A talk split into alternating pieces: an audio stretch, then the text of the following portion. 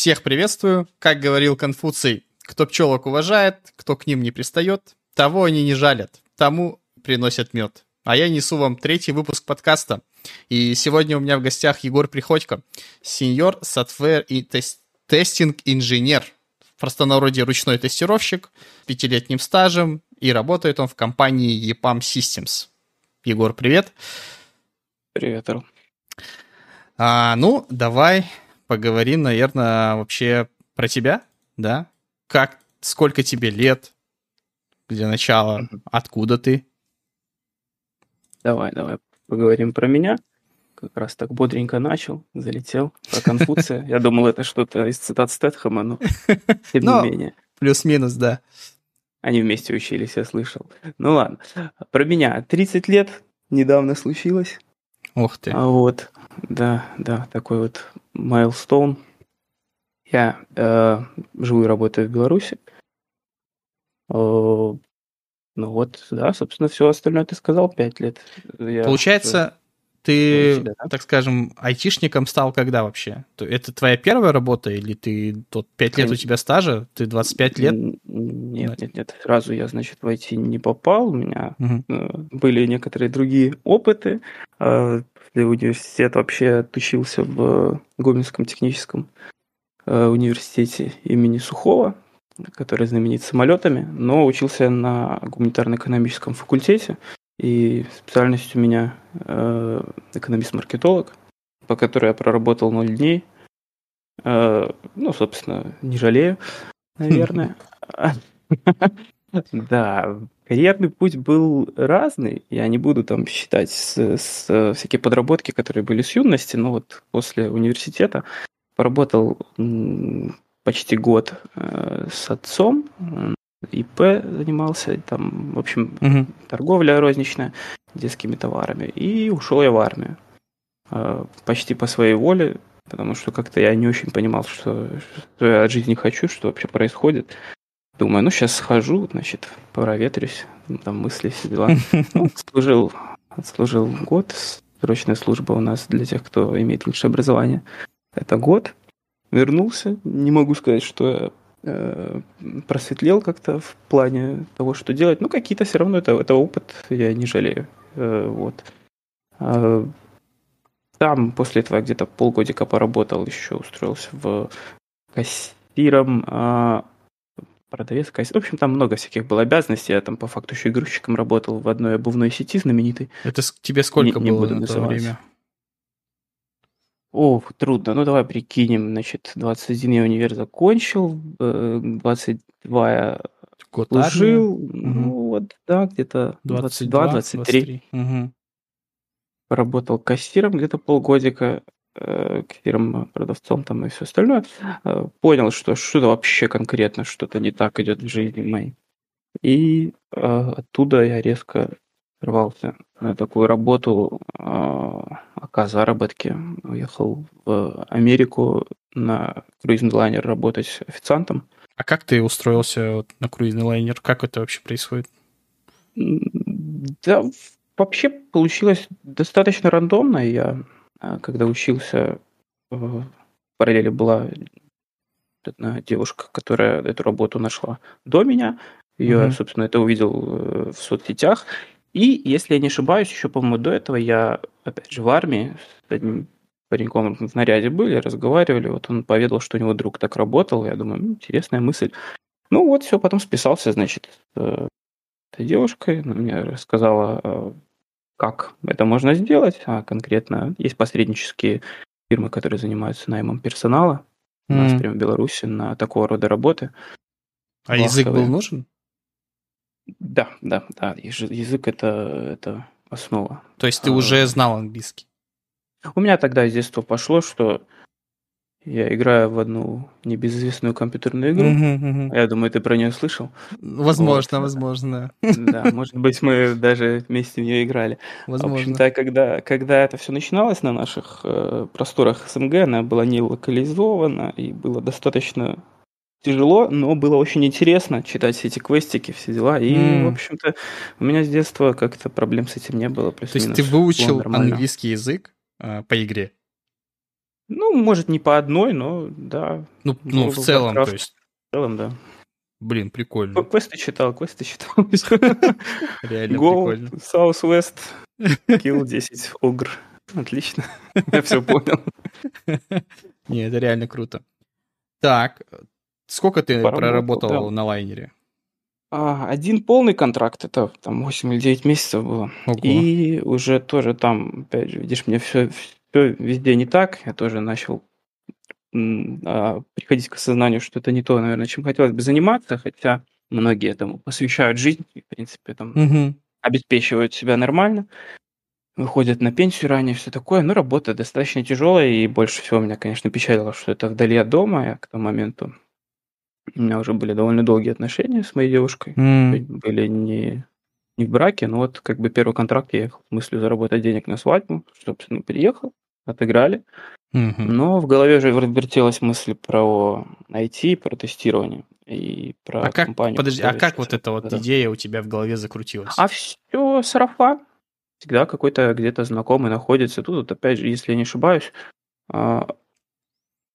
а, могу ошибаться. Ну ладно, вот, вот вспомнил два источника, из которых я слышал про IT, наверное, про компанию EPAM, в которой я сейчас работаю. Там, угу. Она достаточно большая в Беларуси.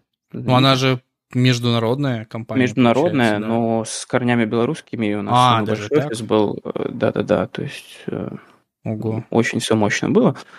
А, вот. И от кого-то из там, друзей, э, может, в универе слышал какую-то волшебную цифру, там, зарплата 700 долларов только что пришедшему человеку, причем это просто без контекста. Кем ты работаешь, mm. что, куда. Просто есть такая компания, где платят 700 долларов. Я такой, будучи студентом, ну, это прикольно, это ничего. Ну, потом, правда, прошло пару лет туда-сюда, и вот э, от жены слышал, пока я, по-моему, работал, либо служил у нее какой-то из коллег пробовался на курсы тестировщика в компании PAM угу. и говорил, что это нелегко. Наверное, это было еще до армии, да, и я тогда подумал, ну, раз там какой-то коллега говорит, что нелегко, так куда мне? Не поверил в себя, был молодой, сходил сначала в армию. Угу. Вот. Ну и по итогу, получается, когда уже был там на корабле, работал, э, в свободное от работы время, вел сайт компании, там курсы объявлялись периодически. Э, также была дана информация, чем бы неплохо владеть перед тем, как записываться на курсы. Там были некоторые ресурсы, которые можно было почитать, я их скачал, э, почитывал, вот. И, mm-hmm. собственно, да, так вот готовился, пока работал там. Потом эм, вот приехал из контракта, по... отгуляли мы свадьбу. Я уехал еще раз, но mm-hmm. совсем на чуть-чуть, потому что со мной уже связался рекрутер, и я решил, что пора. И все, Подожди, и вот а, бежал. Чуть-чуть да. запутался. Получается, ты пришел, вы отыграли свадьбу. Угу. Ты в это время да. а, читал или проходил курс? Это я делал будущий на корабле. Когда уже свадьбу гуляли, нет, я уже приехал. То есть ты на корабле проходил да. уже курс да, да, Епамовский, да? да? да? То есть абсолютно, по вечерам, абсолютно нет, ноль нет, знаний? Нет, прошу прощения, не так, не курс, это вот со мной связался рекрутер, и это вот был как раз, было приглашение на собеседование, на то, чтобы попасть на курсы, там А-а-а. тоже был отбор. А, курсы бесплатные, но угу. как бы это не то, что сейчас изо всех э, YouTube угу роликов можно услышать, это непосредственно компания проводит, и компания непосредственно отбирает себе работников. То есть я ну, то есть не факт, не что ты пройдешь курс и еще и остр- останешься да. на работе, да? Да, да, да, mm-hmm. да. Поэтому э, на корабле я исключительно читал ту литературу, которую упомянули, э, что неплохо бы. А что, например, знать. читал? Как, и сколько а по времени расскажу, это длилось? Я расскажу. Э, ну, по времени это то, сколько может уделять времени обучению. Mm-hmm. Я буквально две книги прочитал. А, собственно, а, первая называется «Тестирование Дотком». Она довольно старая, и Роман Савин автор. Я, в принципе, когда мне знакомые, которые в э, отрасли не работают, но интересуются, спрашивают, я mm-hmm. все равно рекомендую, хоть она устаревшая морально, а, потому как, вспоминая себя, насколько я вообще понимал, что такое IT, как оно вообще, она мозги ставит в, хотя бы в нужном направлении. То есть, если э, непосредственно детали уже некоторые поменялись, и то, как все происходит, то в целом вектор обрисовывает грамотно и читается легко. там автор приводит э, примеры, так скажем, не из IT, чтобы было проще Мгм. понимать некоторые вещи. Вот, поэтому ее рекомендую. Вот. Роман Савин, тестирование.ком. А вторая книга уже написана сотрудником ЕПАМа. Он же преподает в одном из университетов Беларуси. Э, В общем, там прям такой прям труд такой хороший, знатный. Его читать потяжелее, но ну, там, там все по делу, там прям все как надо, классификации. Ее можно перечитывать, потому как всё в голове все равно не остается. Вот. Это, э, значит, Святослав Куликов. А, как называется? В общем, я думаю, найдете там что-то про тестирование будет. А, Да, да, я думаю, в Гугле можно написать Святослав Куликов Мгм. тестирование. Там будет конкретно его э, там, сайт, ресурс, блог. Слушай, а вот, можно будет скачать. М, Да. Ты даже, получается, не рассматривал другие, да, ниши, то есть ты Не вот сразу да-да-да. же услышал где-то ручное тестирование и такой тестировщик, все, я туда. Да, не рассматривал, потому как, э, в принципе, сильные стороны э, этого способа вхождения в IT, они известны.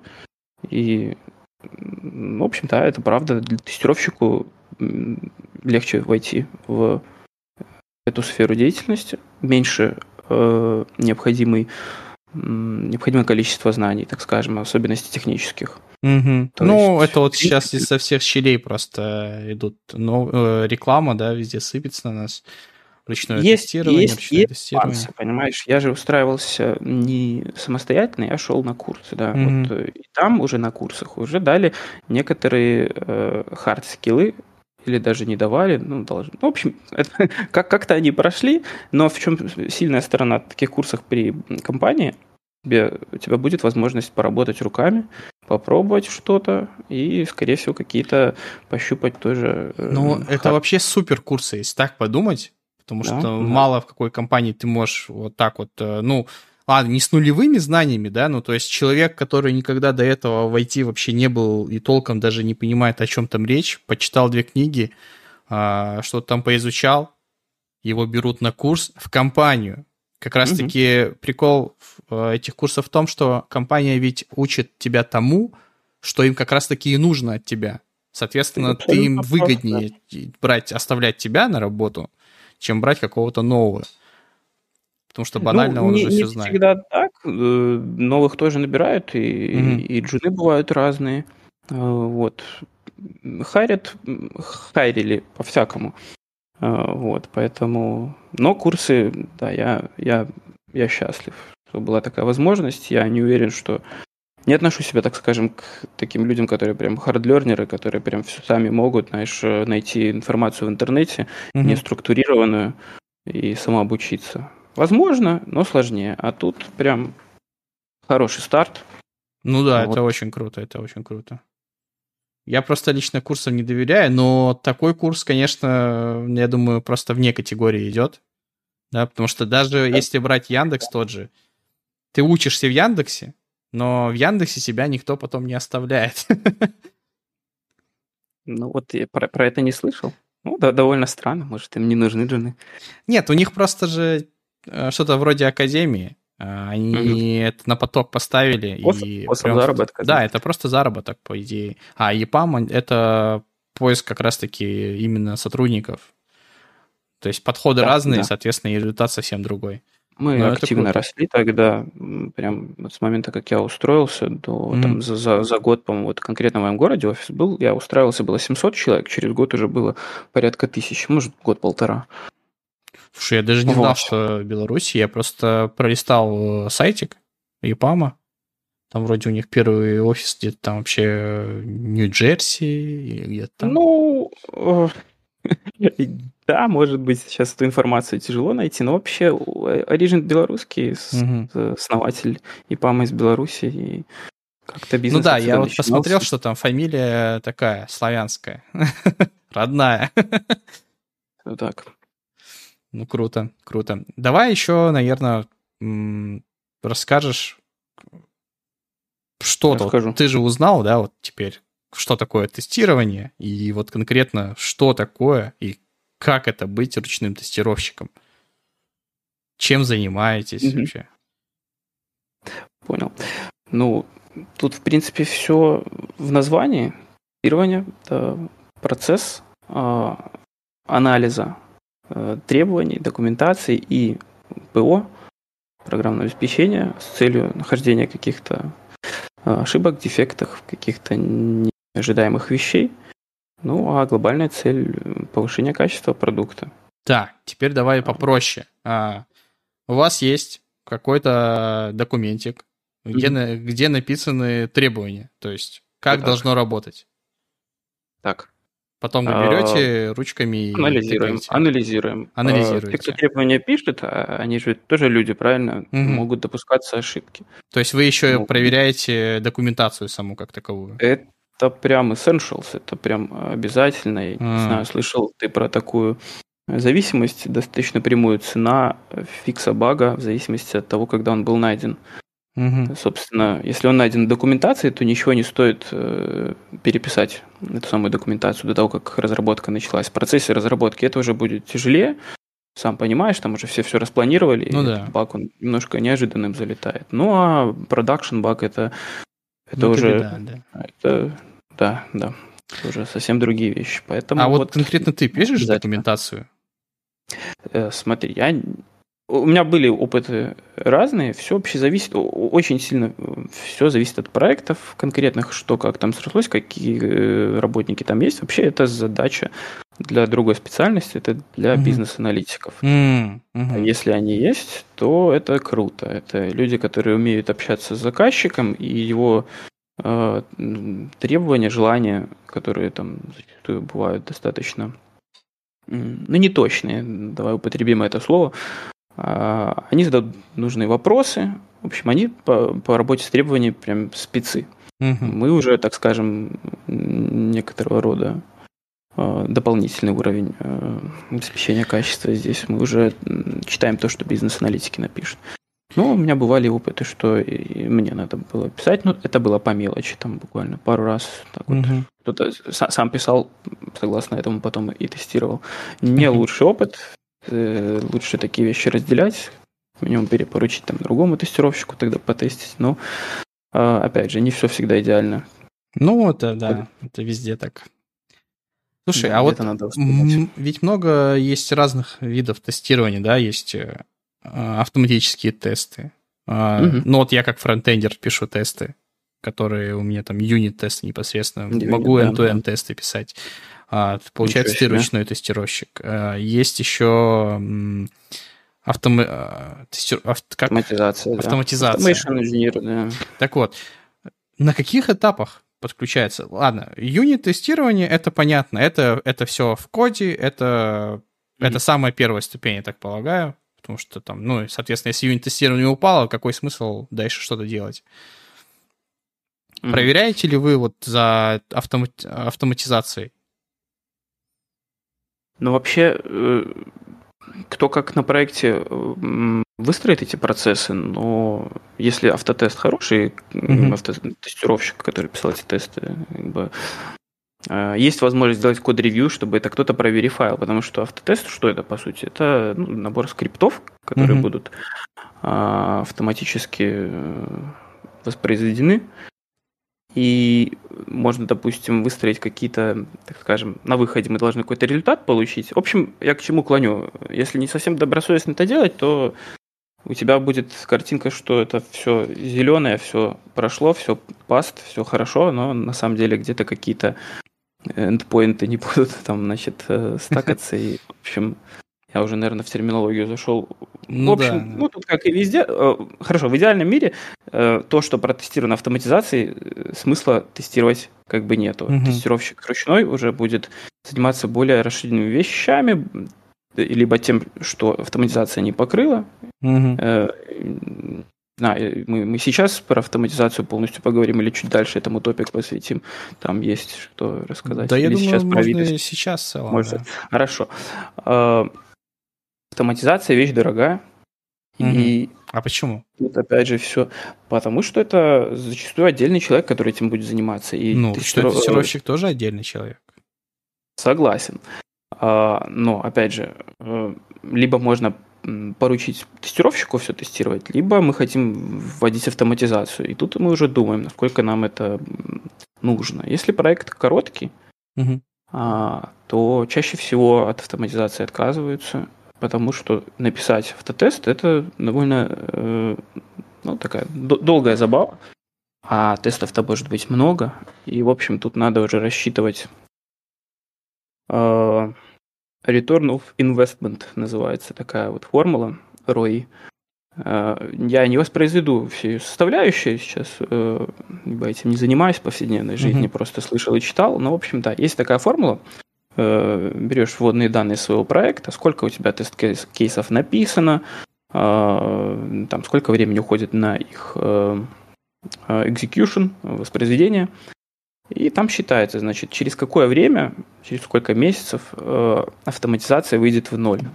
То есть, mm-hmm. соответственно, затраты на ее введение окупятся. Дальше уже будет исключительно плюс. Подожди. То есть большой. Да-да.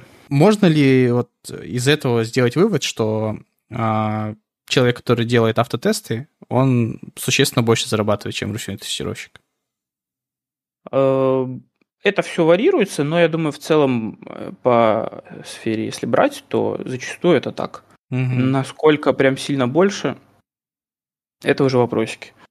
Ну, просто вот. я к тому веду, что написать автотесты, ну, хотя, наверное, тоже не совсем верно, да, получится, потому что вот, допустим, можно ручным тестированием пройтись по интерфейсу, да, а mm этот интерфейс, допустим, в ходе разработки как-то изменился. То есть тебе надо, получается, вернуться в начало и опять все перетестировать.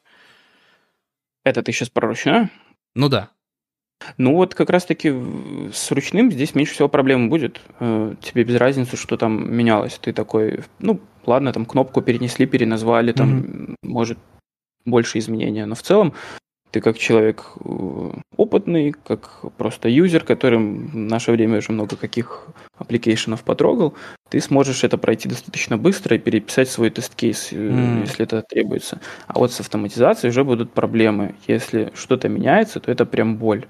Особенно если автотесты не атомарные, там вида твоих юнит-тестов, да, а уже такие интеграционные или вообще end-to-end, где ты сразу несколько э, фич трогаешь, да, вот чтобы прогнать mm-hmm. сценарий. Или они там UI автотесты. UI это user interface, это, собственно, автоматизация тоже разная бывает. Э, вот, поэтому дороже станет, это надо будет прям возвращаться, опять тратить время. Поэтому вот да, какие-то изменения ручной тестировщик покроет быстрее. Собственно, угу.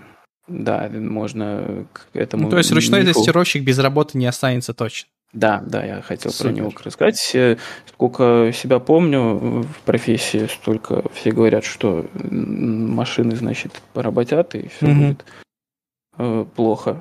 Может быть, но... Но за машиной придется тоже проверять, да?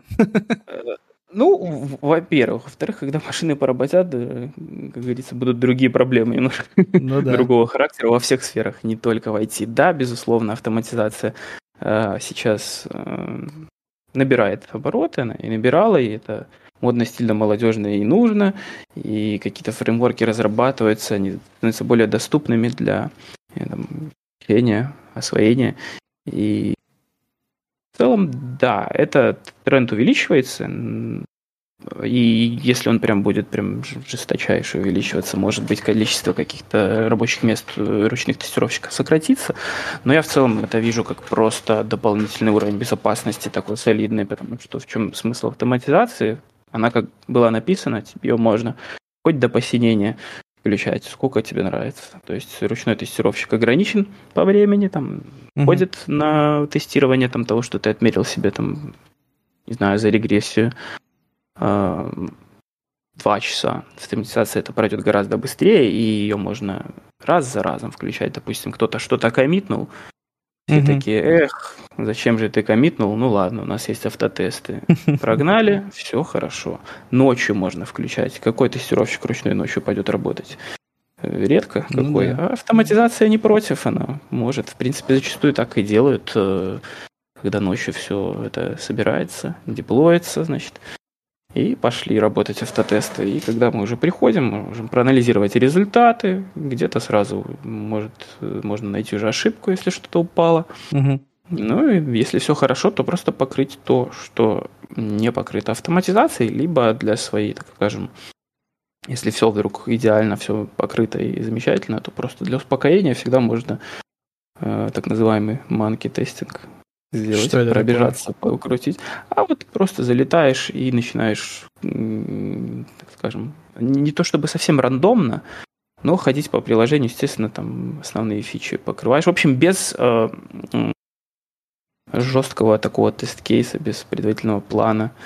Э, ходишь и все дергаешь, что тебе угу. вот кажется подозрительным, потому что, в принципе, подход звучит как что-то очень такое непрофессиональное, да, угу. но э, когда тестировщик работает энное количество времени, у него появляются некоторые экстрасенсорные способности.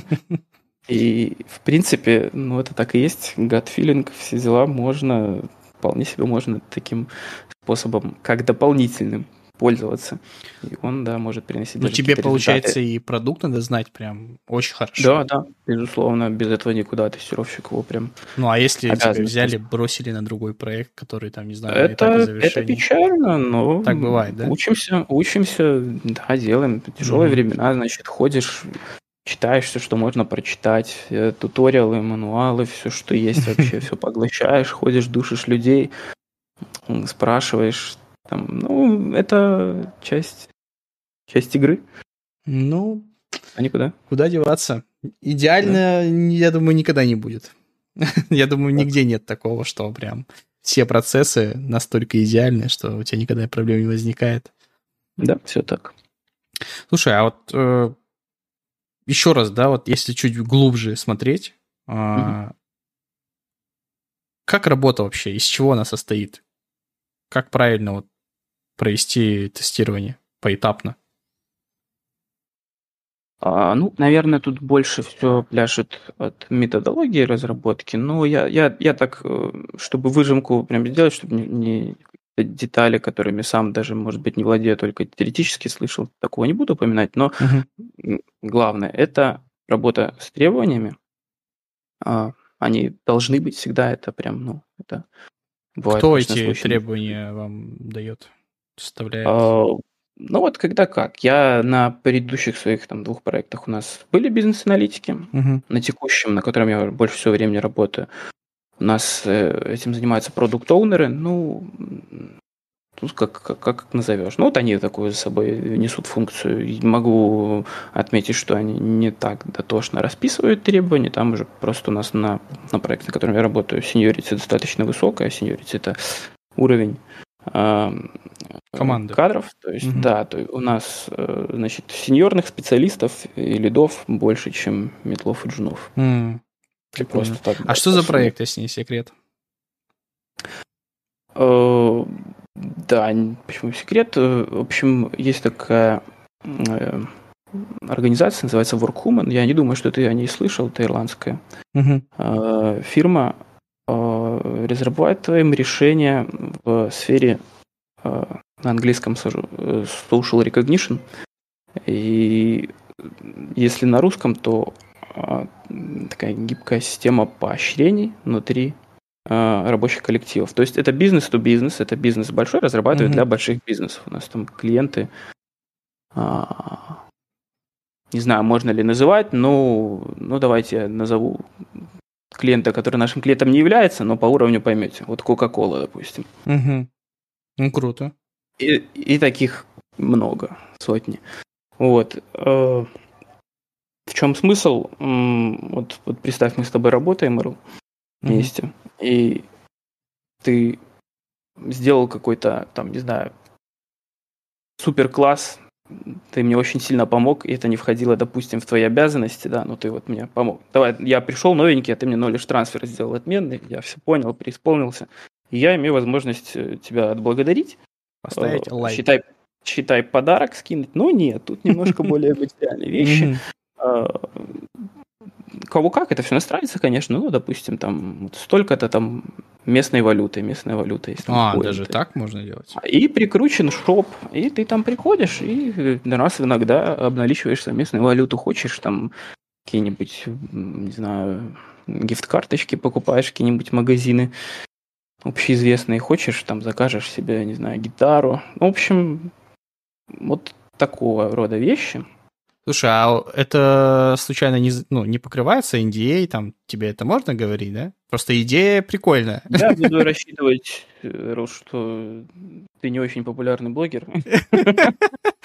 Блин, а я сплю и мечтаю, что нет. Нет, я, я не думаю, что... Я, я, конечно, такой человек, знаешь, опасливый, и, вот, но это, в принципе, я думаю, если ты зайдешь на главный сайт э, компании, то, в принципе, ты эту информацию получишь. Слушай, как, вот, ну, поэтому... как проект реально круто звучит, да, особенно для реально да, крутых больших компаний.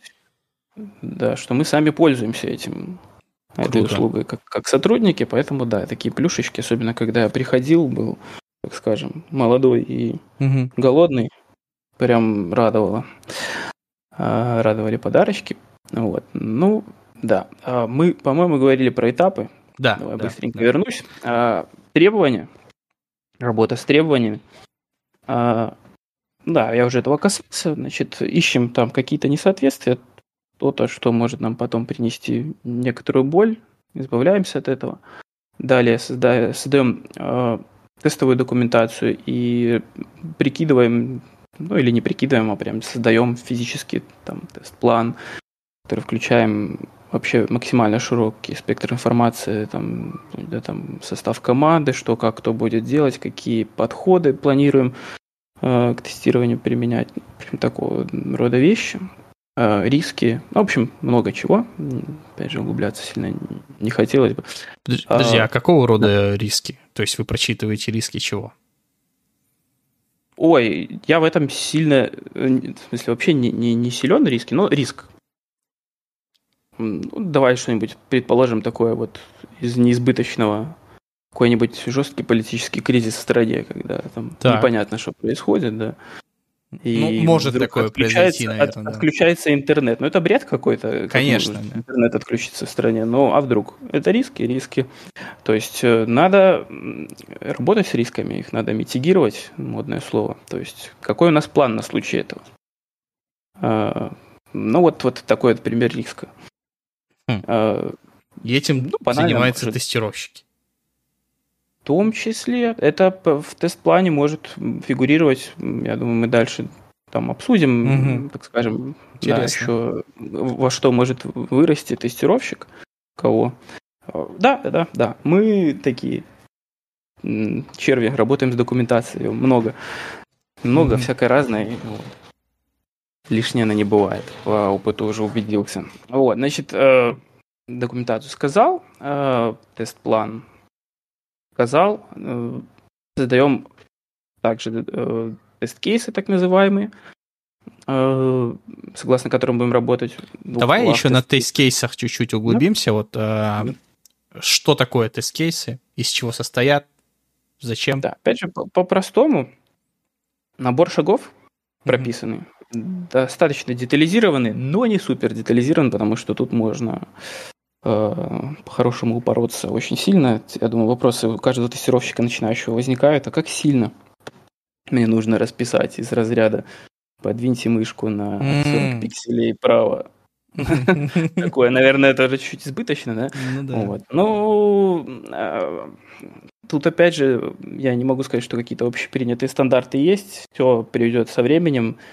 А, придешь на проект, будешь писать избыточные тест-кейсы, будешь писать вместо 10 3, будешь за это э, осужден. вот, и будешь потом писать как надо, то есть с меньшей детализацией, но будешь поспевать. Вот. Это, собственно, набор шагов, э, которые нужно сделать для проверки какой-то фичи. То есть приходит, значит, э, документация по фиче, допустим, представьте... Давай уточню еще, вот, э, да для совсем не знающих, да, вот что такое фича, это, ну, какой-то там новый функционал, модуль, возможно, там, не знаю, даже какой-нибудь баннер или там корзинка. Это все вот, фича. давай корзинку. Все корзинку да. знают. Есть такой интернет-магазин с дикими ягодами. Угу. Вот. вот давай представим его. Есть корзина. Вот пришла документация по тому, как она должна работать. Как мы, допустим, добавляем товар в корзину, нет, давайте лучше без этого. Товар уже в корзине. Как мы будем делать чекаут? Как мы будем э, с момента, как товар в корзине, до момента, как мы его оплатим. И вот это флоу можно покрыть прям четкими шагами. Флоу это, в общем, я извиняюсь за англицизмы, очень много их. Ну, ну нужно того, пояснять, ну нужно пояснять, думаю, да. Да, то есть э, те шаги, которые мы должны сделать для того, чтобы товар из корзины оплатился и уже переместился в какую-нибудь категорию там заказано, угу. допустим. И вот там шаг первый, значит, э, нажать кнопку там, купить. Э, мы прописываем, значит, какой ожидаемый результат у этого всего. Ожидаемый результат мы переходим на страницу, э, где нам нужно ввести дополнительные данные, там, допустим, про доставку. Следующий шаг. На странице с дополнительными данными по поводу доставки введите, пожалуйста, адрес, там, желаемое время. Сейчас придумаю, я не знаю, как корзина этого сайта выглядит. Моя жена больше в этом специализируется. Вот. Э, ну, в общем, такого рода вещи, шаг 1, 2, 3, до момента, так скажем, э, когда мы э, эту фичу, этот функционал закрыли, то, что он должен сделать. И на каждый шаг должно быть должен быть прописан ожидаемый результат. Угу. Вот. Собственно, дальше, когда мы уже будем тестировать, мы делаем этот шаг и смотрим. Ага, мы нажали кнопку «Купить», но я почему-то попал на страницу главную, на homepage. Наверное, что-то не так. У меня тут написано в тест-кейсе, что я должен был очутиться на странице с дополнительными деталями. Вот, все, тест-кейс не пройден, отмечается каким-нибудь там, не знаю, цветом, статусом, в зависимости от того, какими тулами пользуетесь. И вот, собственно, вот так вот, вот выглядит тест-кейс. Ну вот, вот вопрос сейчас да. уже лично для меня. А, как вы взаимодействуете с разработчиками, да? Вот, допустим, если брать какой-то веб-сайт, э, и вы тест, тестите фичу, и что-то там не работает, вы углубляетесь, то есть там, не знаю, смотрите DevTools, смотрите, что приходит с сервера, может быть, что-то на фронте, то есть вы определяете, на чья зона ответственности этого бага, да. то есть или бэкэнд, да, или фронтенд. Э, это все нас отсылает к необходимому запасу знаний тестировщика. Угу. Потому что открыть DevTools э, можно. Понять, что там написано, уже сложнее будет, э, особенно человеку, который только начал этим заниматься. Вот. В идеале, все, что ты сказал, это прям, ну, я так считаю, это обязанность тестировщика дать максимально угу. информации разработчику, когда ты находишь баг. В баге прям вот все, что ты смог выдушить, из DevTools, если там есть у тебя доступ к каким-то логам, там, планк, все дела, вот все, что можешь выскрепсить, даже если это по факту будет относиться к чему-то другому или еще что-то, твоя задача подсобрать. Потому что, ну, как я слышал, это ребятам помогает, могут там сами во что-то даже не углубляться. В общем, сразу, опять же, вектор работы смогут определить, либо перенаправить в какую-то другую команду, зависит, да. Вот, поэтому, да, надо побольше собирать э, данных об ошибке, но это все приходит со временем. А джуниора, наверное, такого требовать не обязательно. Понятно. А джуниора будет достаточно записать, э, что что-то пошло не так, значит, написать, вот был такой ожидаемый результат, а вот угу. такой вот э, неожидаемый. Приложить скриншот. Все сломалось. Да, да. Можешь еще сфотографировать DevTools, если хочешь. Не обязательно открывать вкладочку Network там или консоль, да, можешь с разметкой страницы. Да, да. Ну, ты старался. Это интересно. Слушай, а чем вы пользуетесь, когда вот, не знаю, тестируете? Может, какой-то софт есть или это вот просто потыкать? А, софты есть, безусловно. Тут, опять же, можно чуть-чуть откатиться к а, видам тестирования. Есть такое э, тестирование, которое не задействует э, интерфейс. Называется API тестирование. А API у нас это Application Programming интерфейс, если я правильно помню. Собственно, для того, чтобы объяснить, что такое, потому что в свое время, в свое время мне потребовалось прям изрядных усилий понять, что происходит вообще. Э, нету интерфейса. Представьте, что вот вроде продукт есть, но взаимодействовать с ним красиво руками не получится. Еще не написан фронтенд, нету кнопочек. Но на бэкэнде все это уже есть, и, собственно, отправляем запросы, изображаем из себя компьютер.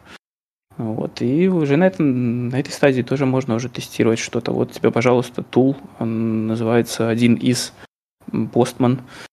Наверное, популярный Postman, Postman мы знаем, Postman мы это любим. Postman, да. да. Вот. Слушай, я не знал, а... что тестировщики IP тестируют. Ну, батенька, значит, вы ничего не знаете про тестировщиков.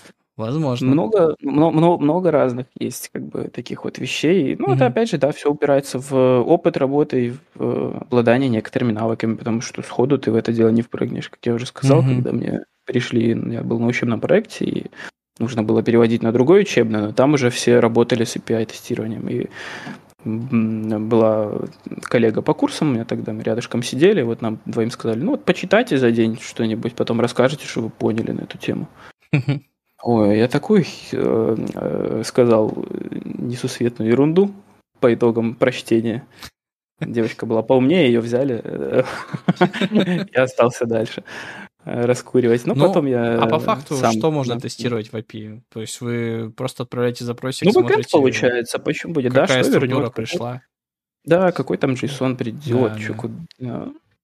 Да, рабочий вариант. Я практики в этом не имел, исключительно вот, mm-hmm. когда интересно было, какие-то open source, э, я, по-моему, нашел по Звездным войнам какой-то сайтик, э, где предлагались прям запросы вот по побросать. Mm. Э, крут поделать некоторые, так скажем. Крут это create, read, update, delete. Это вот а, а, одни из основных видов Четыре запросов, которые столпа. можно да, то есть крут, э, извиняюсь, create, create, мы создаем что-то, э, допустим, какую-то запись. Вот про Звездные войны, допустим, вот я создаю персонажа. Отправляю запрос create, это в заголовке, допустим, и в теле там прописываем, что мы хотим прописать. Апдейт э, это изменить можно, то есть изменим возраст этому персонажу. Delete все понятно, я думаю, берем и удаляем. Ну а read это самый простой, просто делаем запрос, что там на этой страничке хранится, и нам приходит ответ с каким-нибудь списком или пустой, или еще что-нибудь. Вот, вот так вот мы углубились в API немножечко. Вот. Ну, ну здесь да. мы даже как будто бы перечислили небольшое количество вот именно технических да, навыков. То есть, перечислили, да. По-хорошему, и... надо углубляться и во фронтенд, и потихонечку в бэкенд. Э, никогда не лишним будет знать много. Ну да. Вообще никогда. На любой позиции, на какой бы ты ни работал, даже если ты бизнес-аналитик или там, э, ну, бизнес-аналитик, это человек, который код не трогает в целом, да? Но мм как работают некоторые вещи, знать неплохо. Я вот видел у нас в компании есть курсы баз данных для бизнес-аналитиков. Ну нет, мне mm. кажется, базы данных для бизнес-аналитиков это прям, ну, очень нужно.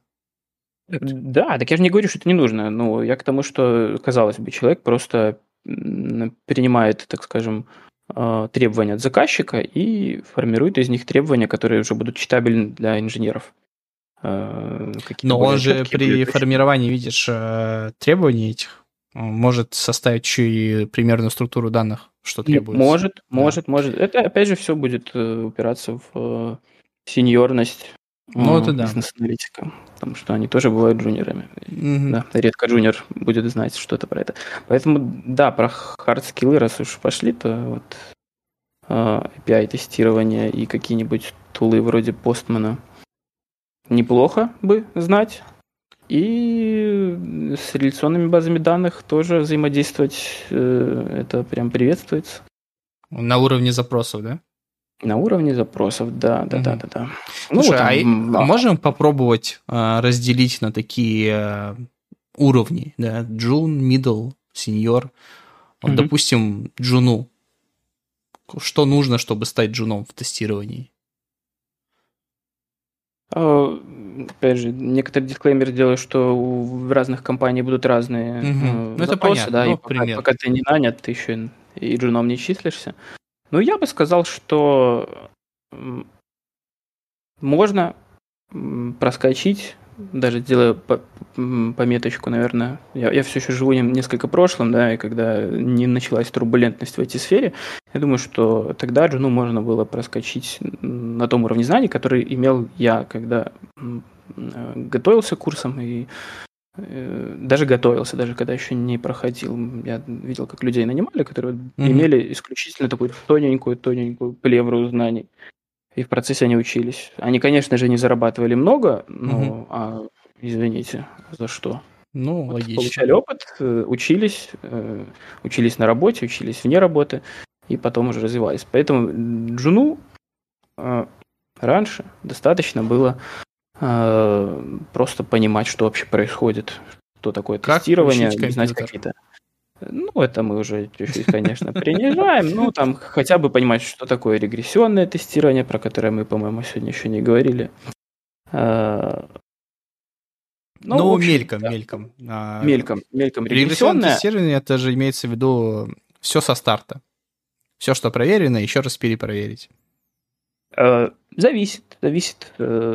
Как, как подберете тест сьют, тест сьют это набор там тест кейсов, которые mm-hmm. хотите, да, не, в чем, изначально, в чем суть? А, есть у нас приложение, оно уже там работает, допустим, частично, может быть, оно даже в продакшене. И мы, значит, разрабатываем какое-то изменение, либо новую фичу прикрутили. Прикрутили, проверили фичу, отлично, но э, очень важно же проверить, чтобы все, что работало до этого, осталось в рабочем состоянии. Потому как зачастую бывает такое, что что-то новое прикрутили, да не до конца, из-за этого что-то отвалилось mm-hmm. где-то. Поэтому нам нужно проводить регрессионное тестирование. Мы проверяем все фичи, которые когда-то уже были написаны, когда-то уже были проверены повторно. Желательно проверить прям все э, фичи, такие, которые фундаментальные. Mm-hmm. Вот. Ну, собственно, да, размер этого объема тестирования он будет, конечно, варьироваться, все везде очень вариативно, как я уже миллион раз сказал сегодня. Ну, от проекта Но, в общем, суть такова. Суть такова, проверить то, что работало раньше, что оно продолжает работать после внесенных изменений. А насколько часто вот требуется регрессия? А, зависит. Ну, смотри, допустим, автотесты, про которые мы уже говорили, они ну, хоть каждый раз, даже, это понятно. Очень даже применимы в регрессии. Угу. И у меня, допустим, на проекте а, такая практика, которая называется daily релизы. Ежедневно мм. кто-то релизится. Команд у нас много. Угу. Application большой, и автотесты бегают каждый день и проводят регрессию. И есть раз в квартал major релиз, когда прям все включаются, и тестировщики вручную проводят эти регрессионные вещи. По идее, вот вот. Э, продукт не может выйти в релиз, пока тестировщики не одобрят, правильно? Все, что угодно может случиться, но я думаю, в компании, которая себя зарекомендовала некоторое время работает, у нее есть некоторое количество специалистов, да, такого не будет не должно к этому подход э, суровый. А какие-то маленькие практики, которые пишутся одним человеком, почему бы и нет? Ну, одним человеком там, э, как говорится, все сам. Да, да, да. Угу. А вот на протяжении пяти лет, как ты проходил вот свой путь от джуна до сеньора? Как ты, грубо говоря, прокачивался? На чем, на чем качался? Угу. А, все, все просто. А, я уже упомянул про э, то, как я попал вообще в тестирование и в компанию, в которой продолжаю сейчас работать. У нас очень обширная база знаний для внутреннего использования. Mm-hmm. Сотрудники разных уровней мотивируются создавать какие-то новые вещи. То есть она всегда растет, обновляется по возможности. Э, это все в открытом доступе для сотрудников. Плюс происходят какие-то... Это я только что описал, то, что ты можешь взять, там в любой момент сам что-то поизучать. Плюс есть э, такие вещи, э, ну, так скажем, масштабного характера. Набираются группы и, значит, проходится какая-то тема или темы. Вот я участвовал о, чтобы не соврать, по-моему, в трех таких вещах с момента, как я вот э, устроился. Называлось это менторинг программой. Выдавался ментор. Э, был пул тем, которые нужно было пройти. К каждому были домашние задания, и вот они были э, по теории. По-моему, я прошел два по теории. Не буду врать. В общем, какие-то я проходил, и какие-то были, да, по тех скиллам в том числе. Вот даже mm-hmm. знаменитая база данных, там, да, вот преисполнялся. Там же была возможность потрогать автоматизацию. Очень как бы хорошо и нужно попробовать во что-то в такое ввязаться, даже если ты этим заниматься не будешь и планируешь все равно быть ручным тестировщиком, очень горизонт познания расширяет. Понимаешь вообще. То есть у вас, в принципе, рост идет э, внутри компании, да? Жесточайший, да, прям хорошо в этом плане. Учеба прям... Слушай, ну это тоже прям... очень круто, потому что, ну, далеко не везде это есть.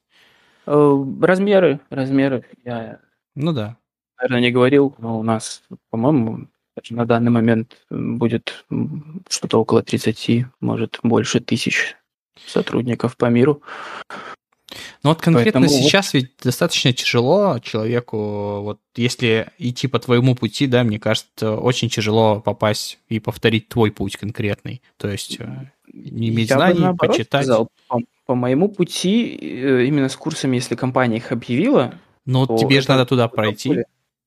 Да, будет конкурс, будет mm-hmm. тяжелее. Э, опять же, с каждым годом популярность сферы растет, люди приходят, люди приходят уже с каких-то курсов, то есть у кого-то будут... Э, ну, преимущество уже, по идее. Да, преимущество да. Перед, перед вами, если вы полностью с нуля, кто-то, да, над этим уже работал, чтобы попасть. Поэтому именно такие курсы, которые компания проводит с целью набрать для себя сотрудников, это прям шанс шанс, и надо, если есть такая мысль, если курсы были объявлены, потому что с этим сейчас тоже тяжело, угу. хайринг э, останавливался, новых людей почти не брали, то есть брали ну, каких-нибудь там гуру в какой-нибудь сфере, когда надо что-то поднимать для какого-то конкретного проекта, нужен специалист в какой-то конкретной сфере. Таких, угу. конечно же, всегда будут брать, на них просто никогда не упадет. Ну, это понятно. Есть, да. есть работа, человек умеет, то пожалуйста. А вот новоприбывшими, да, проблемы. Я не мониторю рынок, э, но потому что слышу, очень сейчас все это сложнее ну, стало. Ну, перегрето, мне кажется, немножко стало. Вот, перегрето, в основе, да, вот тестировщики, питонисты, как будто их реально стало очень много из-за, в том числе вот именно в России из-за вот этих растущих академий. Тоже как бы плюсом могу сказать, вот ты про свое неоднозначное отношение к курсам уже высказался. Я, в принципе-то тоже так считаю, хотя бы конкретно их заявление о том, что вас трудоустроят mm-hmm. или там... Ну, это очень скептически к этому надо относиться, но плюс, мне кажется, все равно есть, потому что из 20 прошедших курс будет там 1, 2, 3 изумруда, которые э, дальше продолжат развиваться, возьмут самое лучшее из тех курсов, что можно было, они попадут на рынок, они составят конкуренцию. Да, для нас, там, как специалистов, это э, для соискателей, точнее, угу. это может быть ну, потому что от человека тоже многое зависит, понятно. я думаю. То есть э, от желания скорее даже. То есть, если да, есть да, желание, желание, я думаю, ну, куда угодно можно прийти. Можно. Есть, конечно, опять же, надо смотреть и на, скажем, некоторую природную одаренность или склонность к, обуча... mm-hmm. к обучению. И, но это все-таки тоже не для всех. Ну... Опять же, почему я не начал смотреть в сторону программирования, я даже не думал сначала. И по прошествии времени могу сказать, когда я пробовал для себя, так скажем, ковыряться с кодом, mm-hmm. ну, может быть, я недостаточно заинтересован, может быть, не, да, не мотивирован, может, уже времени не хватает, потому что с тех пор я отцом успел стать, и как-то бытовых дел прибавилось кратно, но вот раньше у меня была возможность засесть, что-то поучиться, сейчас так реже гораздо, и, ну, мне прям вот тяжеловато, да, я такой понимаю, что да, может быть, даже это не мое программирование. Ну, слушай, я с первого курса в универе так думал. Я вот, когда в школе учился, как ни странно, я хотел стать физиком-ядерщиком, Я очень любил физику, но в классе вот десятом у нас возобновилась информатика, там начался Паскаль, мы что-то там изучали, вот эти всякие там... Э, даже не помню, что там было, если честно. И вот тогда я прям очень сильно захотел стать э, программистом. Я уже в ну, десятом классе выбрал универ. Я уже точно знал, что я туда хочу. Я приехал, поступил и осознал, что я тупой. я, не, я, я не мог понять э, ну, банальный цикл. Я, я помню, мне дали вот задание, э, мой препод дал мне задание на зачет. Мне надо было просто вывести уже готовое расписание из запишки на PHP, и я реально не мог вывести массив. Ну, то есть красиво вывести массив, чтобы там хоть, хоть как-то его чуть-чуть э, преобразовать. Это первый семестр был? Конечно. Слушай, нет, это был уже, по-моему, третий. То есть я в первом, на первом курсе я уже понял, что я вот, ну, реально дуб. Я в программировании не, не понимаю, не умею, вообще ничего не могу. На третьем курсе я убедился однозначно. Я вообще эту мысль прям отодвинул вообще далеко. Все, я, я сказал, я даже преподавателям говорил, я говорю, пожалуйста, поставьте мне зачет, я никогда в жизни программировать не буду. Я говорю, мне, мне нужен диплом, потому что я вот за учебу плачу, мама моя это хочет, э, мне нужен диплом, все. А я говорю там, ну, что-нибудь э, по жизни другое начну делать, не знаю, там, где-нибудь работать буду, но не войти. Вот. Мастер переговоров. Да, да. Это работало, и сколько я? Три года я проработал в офисе. Э, как, ну, там никакого программирования не было, я просто следил за софтом. Ну, знаешь, ну, эникейщик, по большому счету, если так mm-hmm. судить, то, наверное, эникейщик. Смотрел просто, что работает софт, там никаких ошибок про нету. Если есть ошибки, там либо гуглил, либо спрашивал у коллег. Вот. И потом... Ну, видишь, пришел уже к успеху все равно каким-то образом. Значит, мотивации было достаточно. Я бы так не сказал. Слушай, я играл в игру Black Desert. Опа. Да. И я просто захотел... А, у нас э, состав, а, ну, гильдии, в которой я был, да, а, мне было неудобно вот это все за всем этим следить. Все делали это по старинке в Excel. Excel Ой, крутая штука, конечно. Это, это просто да. памятник.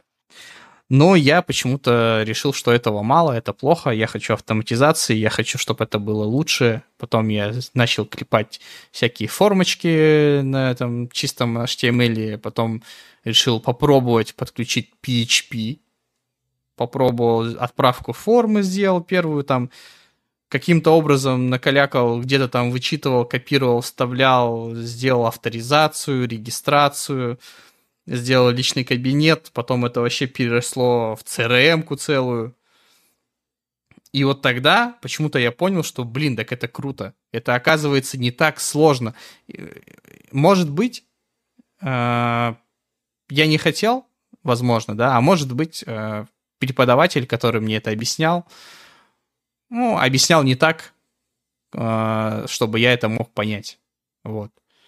Тут непонятно, с кого-то осуждать, судить сложно, но сама суть, что вот когда появилось желание, я просто уже mm-hmm. за год все это, все, что я написал до этого, вот эту CRM-ку, я игру э, удалил и начал писать прям вот с нуля, потихонечку. Я уже изучил там бэкэнд, начал углубляться максимально. Ну, вот я сейчас фронтендер, да, я вот э, не считая себя фуллстаком, хотя я могу написать там и бэкэнд, да, небольшой на Node, какой-нибудь на PHP могу, в принципе, но все же я не распыляюсь и максимально углубляюсь и прокачиваю экспертизу именно во фронте и именно с фреймворком Vue.js, чтобы mm-hmm. я мог быть максимально узкоспециализированным, но при этом хочу быть прям экспертом, чтобы ценность э, была чуть выше, ежели просто знать все подряд – но при этом ничего не делать прям супер хорошо. Я слышу какие-то э, оттенки э, неодобрения в сторону фулстек ребят, да? Слушай, не но не люблю фулстек. Вот честно, не люблю, не понимаю, считаю, что это неправильно. А рынок ценит. Рынок ценит. Ну, это дешево. Это дешево для работодателя, это быстро, я думаю, да, потому что ты платишь одному человеку, и один человек там все подряд делает. Но то, как, как он это делает, мне кажется, это уже другой вопрос. Я, ну, это, честно, я да. не видел прям, ну, возможно, есть какой-нибудь там фуллстек, возможно, их много, которые прям реально хорошо разбираются во всем, и все делать супер круто. Но все же я считаю, что вот даже, грубо говоря, вот в самом начале у нас был с тобой разговор про того, кто пишет требования, да, там, кто там mm-hmm. составляет. Ты говоришь сам, что лучше бы это писал другой человек, потому что разделение, оно же не просто так существует. Что так, хотя я бы вот этот пример, наверное, за основу бы не брал, это максимально другой вид э, деятельности, но ну, в целом да. даже в тестировании у нас есть тренд на так называемых full stack тестировщиков. Угу. Вот Они автотесты пишут и руками могут. Да, да, да, да, угу. да. А и внутри компании у нас э, сформировалась даже такая м, должность. Вот я значит как software э, тестинг инженер, а есть software quality инженер, если я не ошибаюсь. Вот одно слово меняется, а это уже человек, который способен в автоматизацию. Mm-hmm. помимо того, сохраняя за собой ручное тестирование а, и администрирование вот как бы со стороны вот ну, это, можно сказать тест-менеджмента, так скажем, да. То есть э, для меня чисто кровный автоматизатор-тестировщик, он э, редко будет углубляться стратегии, вот написание тест-планов, вот этой вот верхоуровневой документации. Угу. Он возьмет написанный тест-кейс, который будет там, по возможности подготовлен для автоматизации и будет его автоматизировать. То есть у него вектор э, наблюдения, вектор э, слежки за проектом, вектор да, понимания вообще верхоуровневой картины гораздо уже. А вот эти вот ребята вроде как должны и то, и то. Я, с одной стороны, понимаю, это как бы, ну, опять же, как ты сказал, человек, который может и там, и тут, что-то там. Да, на качество, наверное, будет, э, не наверное, будет э, э, какой-то эффект от такого ну, должен. подхода. Да, обязательно. Но, опять же, есть же разные требования на проектах, есть и, ну, понятно, есть большой какой-нибудь здоровье, на котором тысячи людей работают, и понятно, там все будет разделено, и будет сделано mm-hmm. все красиво, и не подточишь ничего. А если это что-то маленькое, то почему нет? Почему нет? Если не знаю, я, я не могу так, если честно. У меня вот, ну, не знаю, когда есть дотошность в этом, то есть... Ну, значит, ты все, ты, ты хочешь расти в сторону больших, значит, компаний, где есть четкое разделение, структура. Да. Приходите к нам. Спасибо, спасибо, мы подумаем возможностями релокации, все дела. хорошо звучит, хорошо звучит. У меня в резюме стояло, да, я готов к переезду в Норвегию, по-моему. Ну, с Норвегией. Хотя, может, и там есть офис, я не знаю. Mm. Да. Так. Так вот, прошлись и... по всему и сразу. И что ты вот посоветуешь ребятам, которые сидят сейчас, услышат, слышат эту рекламу, про ручное тестирование. Стоит им вообще начинать? Как им это сделать? Идти ли на курсы? Или искать, э, пытаться вот в EPAM стажировку? Абсолютно точно. Да, EPAM не один такой, да, но а, как я уже упомянул, по-моему, в начале, наверное, в России его уже нет таким, как он был. Вот. Но в целом всегда пожелаю конечно же, делать, нежели не делать. Особенно если вы чувствуете, что есть интерес какой-то, если это не просто, э, так скажем, повелись на э, рекламу того, как тут все замечательно и платят. 300 э, тысяч в секунду платят. Да, да, да, да, а. да. Сразу после курсов. Да. Вот. Если минимальный интерес у вас к этому есть, может быть, вы уже начали, что-то почитали, вам интересно, то это замечательно. Оно не пропадет, даже если вы не устроитесь в этом году, даже если вы не устроитесь вообще, у вас просто кругозор чуть-чуть э, расширится. Это, это неплохо. Можно, конечно, об этом думать как о потере времени, но не стоит. Зачем себя в этом в этом согласен, варять, так скажем. Но я думаю, все равно все, все реально э, тяжелее, тяжелее гораздо, время очень турбулентное, э, сокращение у больших компаний, из-за этого на рынок хлынули кадры, кадры уже с опытом. Нелегко. Я не дам прям какого-то пошаговой какой-то инструкции, которая могла бы вам помочь строиться. Поэтому только захотеть, заинтересоваться. Очень важно заинтересоваться и делать, долбить. Вот вам Эрл пример привел про программирование не мое, а потом оба из какого-то там хобби что-то получилось. Поэтому, Ну да. может, не, не, не, сегодня, не завтра, а потом получится, кто знает. Я просто вот это говорил к тому, что ты сказал, что программирование не твое и типа сложно. Вот. Я просто тоже слышал от людей, что, блин, я вообще там типа не понимаю ничего в компьютерах. Это вот, кстати, тизер, да, вот я в пятом выпуске позову своего друга. Он вообще далек, абсолютно далек от мира IT. А, Не понимал абсолютно, что там происходит. И... А сейчас он Python-разработчик.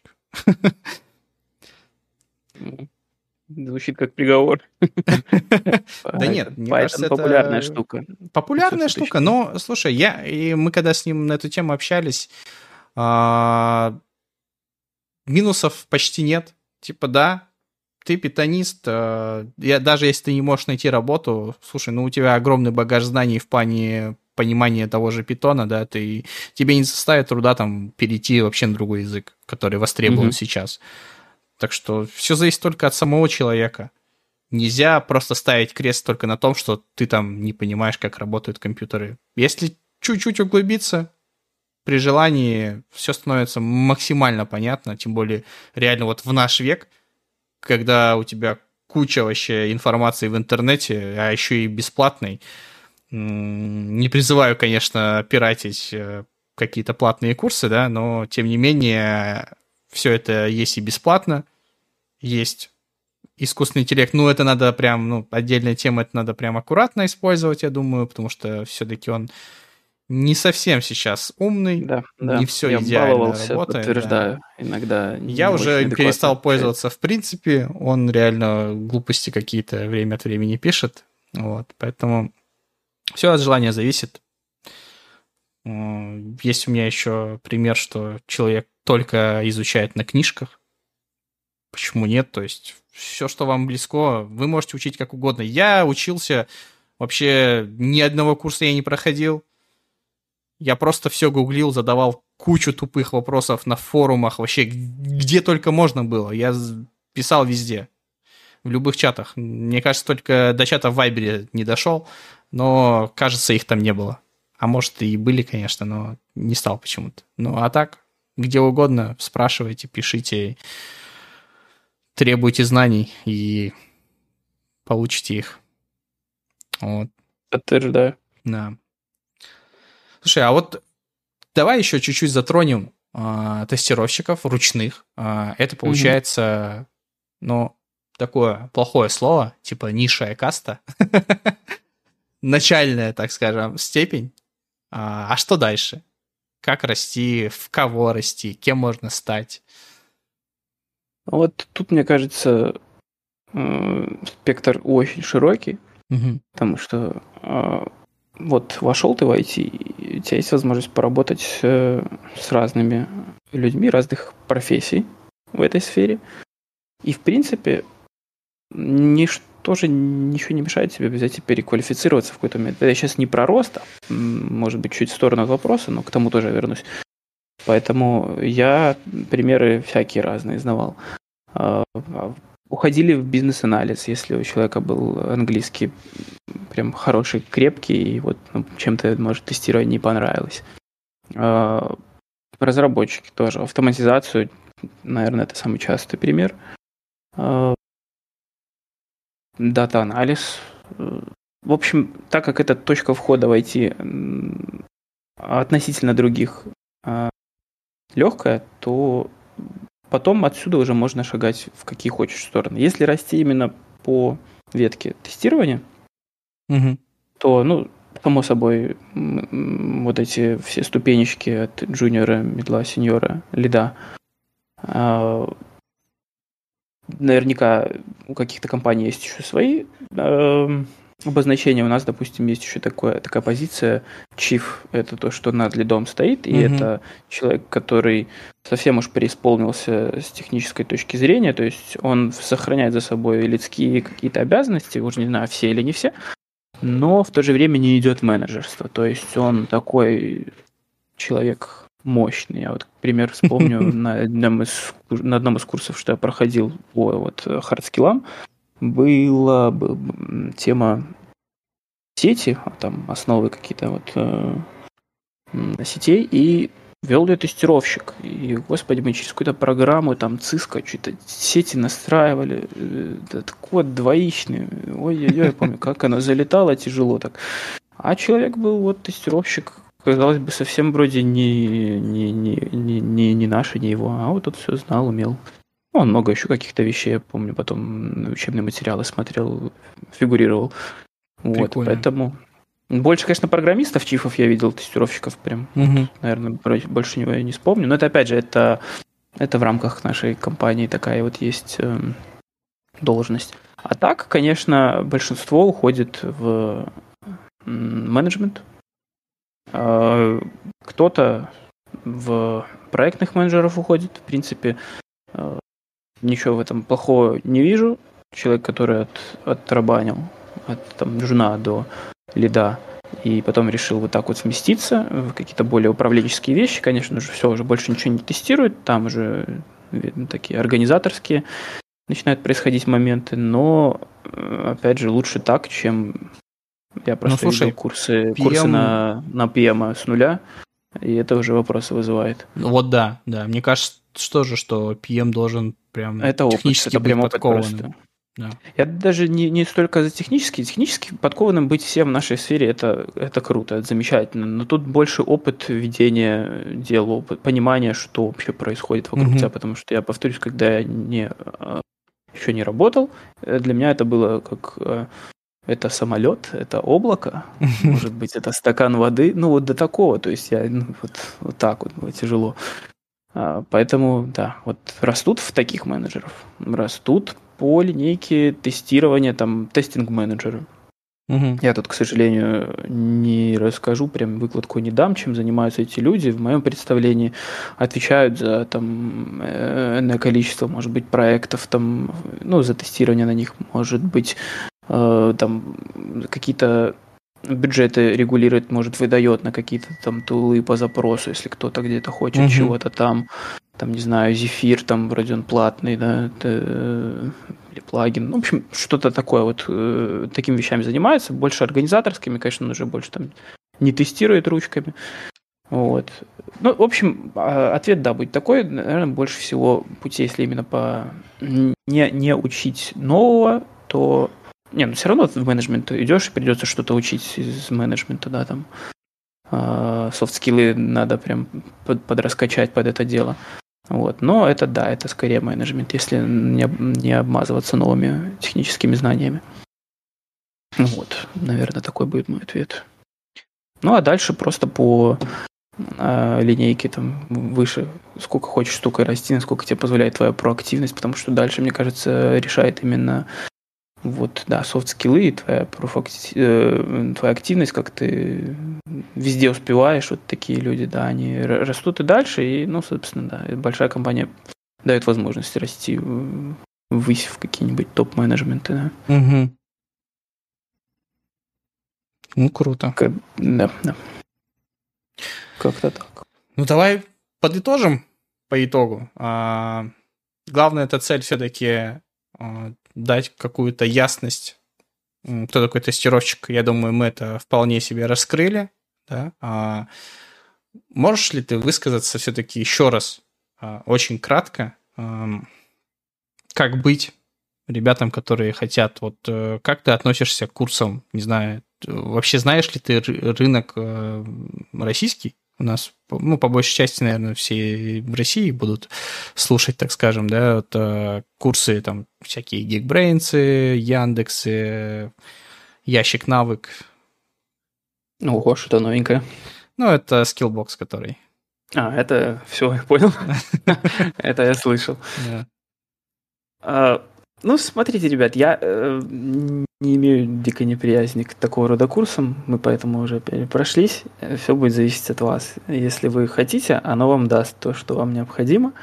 Э, может быть, не все, но это, э, если я вот буду со своей точки зрения смотреть, вот мне э, подготовленная заранее структура обучения, она мне помогла.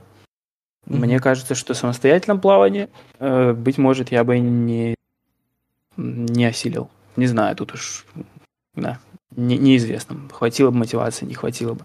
Вот, поэтому какая-никакая структура, она облегчает, она дает понятие, опять же, вектор задает, вы понимаете, опять же, что это за форма вообще, самолет или облако, да, вот, вот мне кажется, здесь плюсы будут. Я не знаю, что там по ценам, насколько это адекватно, но если у вас есть возможность, и э, почему бы не облегчить себе в этом плане задачу, можно пользоваться. Но, опять же, повторюсь, главное это все, это ваш интерес. Интерес и готовность тратить на это время, потому что, ну, история успеха без потраченного времени, я не знаю, это единицы из ну, миллионов ну, и, и осуждаю. Так, так, так не бывает. Слушай, а вот если касаться денег, mm-hmm. у вас калькулятор в ЕПАМе случаем не открытый там по вакансиям? Закрытый. Закрытый. Закрытый. А есть ли какая-то а... информация, может быть, там джуны, мидлы, сеньоры? Смотри, тут еще надо понимать, что регион. Я, допустим, mm-hmm. вот э, давай в иксах. Э, энное количество времени назад э, мой э, друг, товарищ, коллега рассматривал вариант переезда в рамках компании в Россию. И ему на его текущей позиции, он сеньором тогда был, э, на 30% просто так поднимали при переезде в Россию. То есть у нас регион в плане зарплат, я предположу... Ниже, да?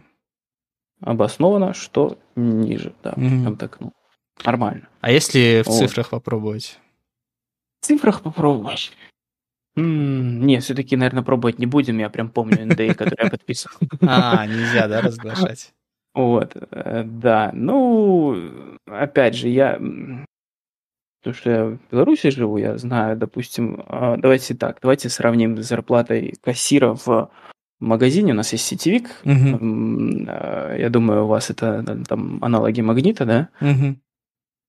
Так вот, сейчас, сейчас, секундочку, прокалькулируем. Ну, вот с кода, э, как вы ворветесь, я думаю, в полтора раза у вас будет больше. Это при том, что вы еще просто не, не, не освоили много каких навыков. Вот просто джун, вот вы вот получили джоб-оффер, угу. и ваша первая нормальная зарплата, там, я не знаю, я не считаю испытательный период, там, кто как там считает, тут просто та нормальная зарплата, тот X. Я думаю, это будет раза в полтора минимум больше, чем у человека, который душится там в продуктах, что-то там таскает или на казе сидит. И надо учитывать то, что э, процесс пересмотра зарплаты в этой сфере, он, он есть. В других сферах его нету, там надо как-то либо прям повыситься, а тут можно в рамках текущей должности и повышаешься тоже. И это происходит куда как чаще. И за два года э, зарплаты, которая я все еще там про тестировщиках и все еще в иксах, которая была у вас там полтора икс от э, условного кассира, у вас уже будет 4, там 5 икс. Ого. Ну, как, это как хочешь дальше. Да, ну, опять же, я повторюсь, я беру регион э, угу. Беларуси, в котором я живу. Я не минский чувак, я в другом областном городе. Он второй по величине, но все равно, как везде принято, столица есть столица, там прайсы э, другие зарплаты в том числе. Вот. Я с, локально смотрел, предполагал, прикидывал вот такая вот информация. Но я думаю, что в принципе пропорция будет примерно такая. Ну, это хорошо. Это прям существенно, да. В принципе, да. я думаю, ясность есть. Деньги там есть, прожить можно, комфорт присутствует. Вполне, вполне. Это хорошо. Ну, спасибо тебе огромное э, за твой рассказ. Теперь мы знаем чуть больше. Вот. Надеюсь, это кому-то поможет решиться. Кто-то начнет свой путь. Появится у нас новый коллега, Надеюсь, он будет писать тест-кейс хорошо и... И баг-репорты еще И баг-репорты да? будут вообще прям замечательные. И будет, да. скриншоты, все будет. Да, и не будет назначать э, на меня задачи бэкэндеров. Это будет вообще замечательно. Так что... Ну, ты же лид, перераспредели. Ну, да, так. Делегируй. Так, так, и, так и получается по итогу. Вот, ну, все, спасибо. Спасибо тебе. Всем до встречи.